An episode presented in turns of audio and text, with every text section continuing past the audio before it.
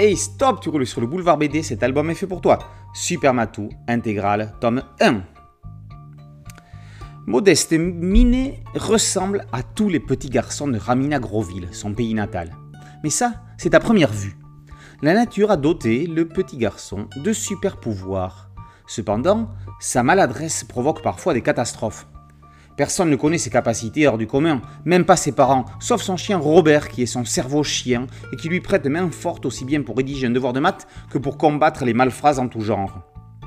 Le soir, au lieu d'attendre le passage du marchand de sable, Modeste et Robert enfilent leurs costumes.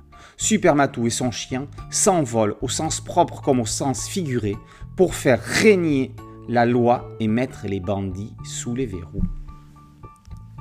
Supermatou a fait les beaux jours de Pif Gadget de 1975 à 1981. La série s'est arrêtée prématurément à cause du décès subi de son auteur Jean-Claude Poirier.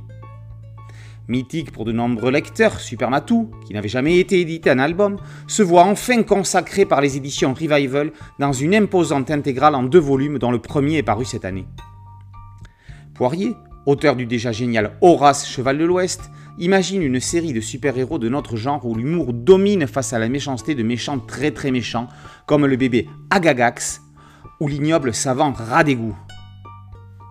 Dans la préface, signée Rodolphe Massé, on apprend que Supermatou n'a pas surgi comme ça dans les pages de pif.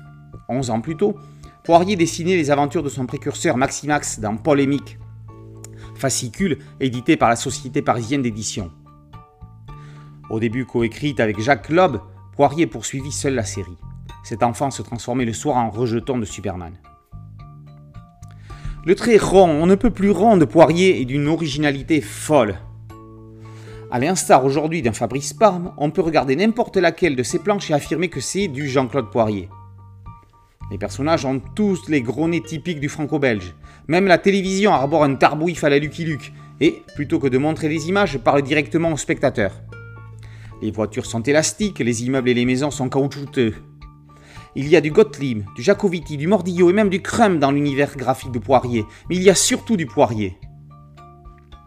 Plus que de super-héros, la série ne serait-elle pas en fait une série sur l'enfance? On ne guérit pas de sa jeunesse, disait Léon Paul Fargue.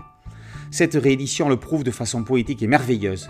Poirier est un grand auteur qui ne mérite pas d'être oublié tellement il nous a fait rêver les éditions Revival le remettent tout simplement à sa place dans cette intégrale prête à enchanter les anciennes générations comme les nouvelles.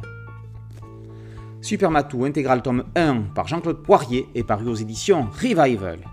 Boulevard BD, c'est un site dédié, un podcast audio et une chaîne YouTube. Merci de liker, de partager et de vous abonner. A très bientôt sur Boulevard BD. Ciao